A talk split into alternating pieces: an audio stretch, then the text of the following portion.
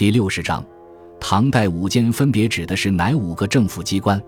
唐代五监指的是唐代时的五个负责工程、教育、军需、后勤等事宜的政府机关，分别是国子监、少府监、江作监、军器监、都水监。唐代五监是将隋朝长秋监改为军器监之后形成的，其中国子监是负责全国教育及考试的部门。其长官称为祭酒，为正五品上；少府监负责推动和普及农业、手工业技术，主官为监、少监，分别为从三品、从四品。将作监负责宫室建筑、金玉珠翠器皿的制作、纱罗缎匹的刺绣等事，其长官为监，有两名，从三品。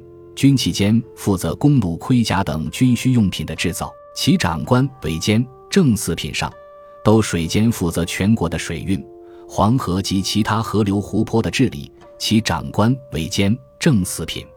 唐代是中国各项制度的一个重要转折点。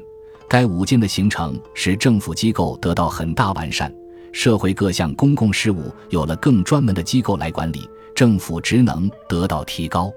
五监的基本结构为后世历代政府所采用。